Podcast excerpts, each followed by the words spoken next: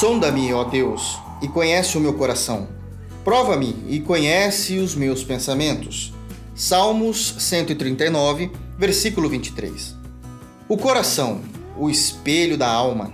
Se muitas vezes temos vergonha de mostrar a foto de nosso RG ou chamar alguém em nossa casa quando ela está desarrumada, imaginem chamar a Deus, o Deus da glória, para bisbilhotar o nosso coração.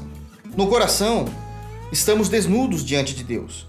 Ele sabe de nossos prazeres, nossas intenções, nossos desejos, assim como pensamentos, vontades e, por fim, quem realmente somos. Quando entendemos isso, nem sempre a ideia de se ter a vida exposta é muito favorável. Nem sempre gostaríamos de ter alguém tendo acesso a tudo o que fazemos e muito menos ao que pensamos.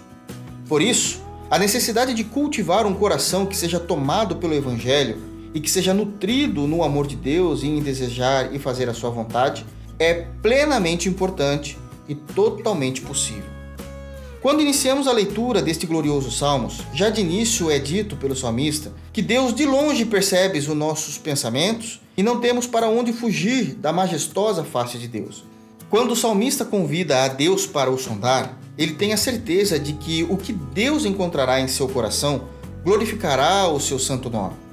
Que o coração dele seria o lugar onde o Pai se sente em casa, o lugar onde o Senhor pode pernoitar e se alegrar. Ter um coração como esse é ter um coração regenerado por Cristo e um coração que vive para Deus. Um coração onde não há as sujeiras que o mundo diariamente quer derramar sobre nós ou que nossa natureza adâmica queira sobressair-se.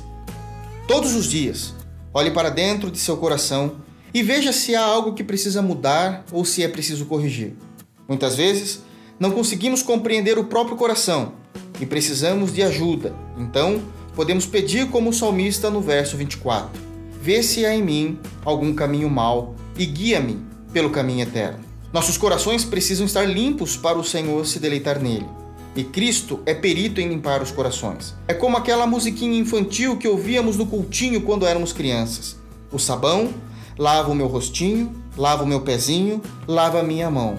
Mas Jesus, para me deixar limpinho, quer lavar meu coração.